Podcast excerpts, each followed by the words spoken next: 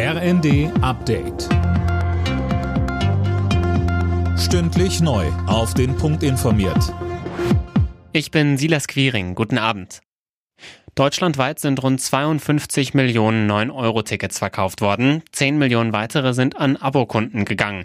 Linda Bachmann, der Verband der deutschen Verkehrsunternehmen, spricht von einem vollen Erfolg. Ja, viele Menschen seien wegen des Tickets auf Bus und Bahn umgestiegen. Für eine von zehn Fahrten wurde das Auto stehen gelassen, so der Verband. Er fordert, dass über eine Fortsetzung nachgedacht wird. Allerdings sei es wichtig, da nicht nur den Preis im Blick zu behalten, sondern auch die angebotenen Fahrten im öffentlichen Nahverkehr. Auf dem Land hätten einige Menschen das Ticket nicht nutzen können, weil zu wenige Busse und Züge fahren.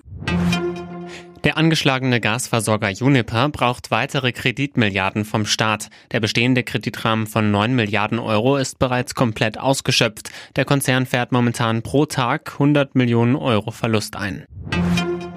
EU-Kommissionspräsidentin von der Leyen will den europäischen Strommarkt reformieren und so die Strompreise senken. Außerdem kündigte sie Sofortmaßnahmen an. Claudia Kempfert vom Deutschen Institut für Wirtschaftsforschung rät stattdessen dazu, die erneuerbaren Energien auszubauen. Sie sagte bei Phoenix. Dann ist es unverständlich, warum man Solarenergieanlagen bei 70 Prozent abregelt. Bei Windenergie regelt man auch ab.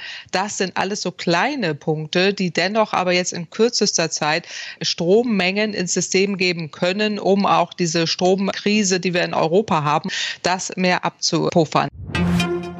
In Portugal ist ein großes Dinosaurier-Skelett ausgegraben worden. Laut Forschern ist es womöglich der größte Fund in Europa überhaupt.